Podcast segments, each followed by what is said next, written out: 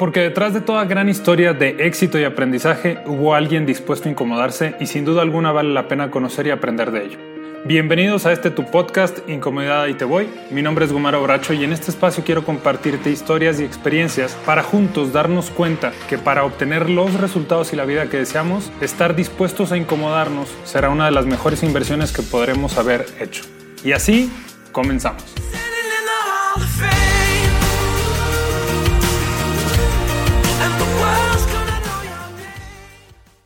Bienvenidos a este primer episodio de Incomodidad y Te Voy. Para mí es un gusto que estés aquí dándote la oportunidad de escuchar. En este primer episodio te quiero compartir de qué trata esto a lo que yo estoy invitando, que es precisamente a incomodarnos.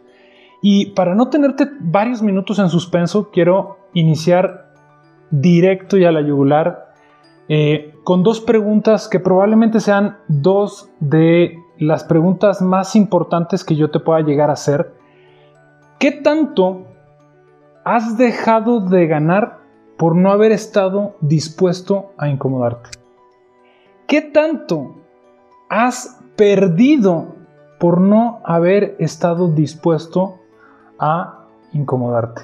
Y si te tomas un momento mientras yo estoy compartiéndote y haciendo estas preguntas, si te tomas unos segundos para reflexionar de forma muy crítica hacia tu persona, ¿Qué tantas cosas has perdido y qué tantas cosas has dejado de ganar por el simple hecho de no haber estado dispuesto a incomodarse? A través de estas preguntas, muy seguramente me estaré dando a entender y me estarás entendiendo un poco más por qué literalmente estoy invitando y estoy convencido de que estar dispuestos a incomodarnos será una de las mejores inversiones que podremos haber hecho, tal cual lo acabas de escuchar en la introducción a este podcast. Gran parte de las cosas que hoy no tenemos, los resultados que hoy no tenemos, en general la vida, las relaciones, la felicidad, el éxito, la salud, gran parte de aquello que genuinamente deseamos y hoy no tenemos está en función de no haber estado dispuestos a incomodarnos en diferentes elementos.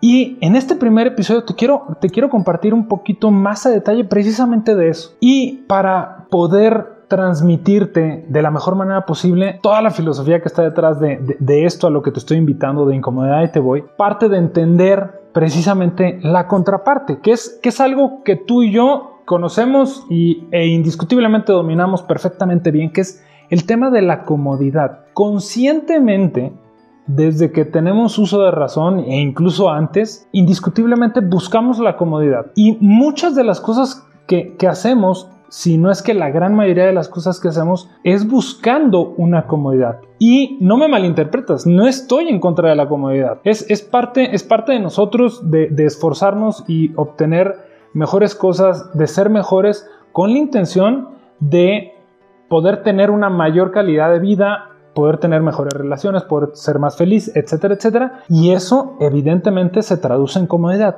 No estoy en contra de la comodidad, por supuesto que no. El detalle está en que cada persona, cada uno de nosotros, cuando ponemos la comodidad por encima de cualquier otro aspecto y al darle esa prioridad a la comodidad, dejamos de lado o relegamos la posibilidad de verdaderamente obtener un resultado mejor del que tenemos hoy. En ese momento es en donde la comodidad nos está jugando en contra, tanto a ti como a mí, cuando consciente o inconscientemente elegimos la comodidad por sobre situaciones o acciones o decisiones incómodas.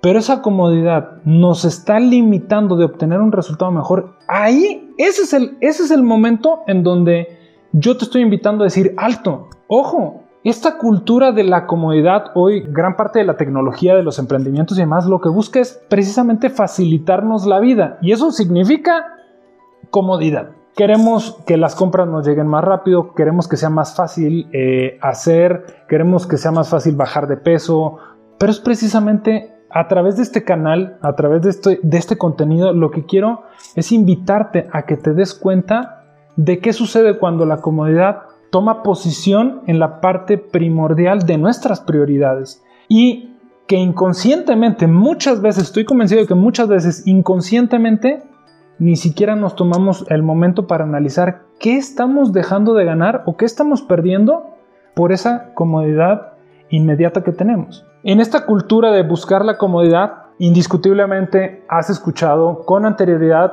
la famosa zona de confort. La zona de confort es precisamente ese espacio en donde con nuestras decisiones, con nuestras eh, acciones, con nuestros hábitos, vamos eh, desarrollando esta zona de confort, que es aquello que ya conocemos, aquello que ya dominamos, eh, llámese trabajo, esfuerzo, dinero, relaciones, y vamos haciendo ese espacio. No significa que ese espacio esté mal, ojo. Todas las personas tenemos nuestra, nuestra zona de confort y no está mal. Lo que está mal es cuando literalmente esa zona de confort que creamos se vuelve en una celda para nosotros. Es decir, si está fuera de nuestra zona de confort, lo que significa que va a ser incómodo, ay, entonces ya no. En automático, por casarnos con nuestra propia zona de confort, en automático, te lo juro que muchas veces en automático, ni siquiera lo pensamos, ya no consideramos la posibilidad de incomodarnos. Y no se trata de incomodarnos porque sí o, incomodarnos nada más porque, porque hay que incomodarnos de vez en cuando. No, la incomodidad debe de ser parte del proceso ante tu compromiso de obtener un resultado mejor.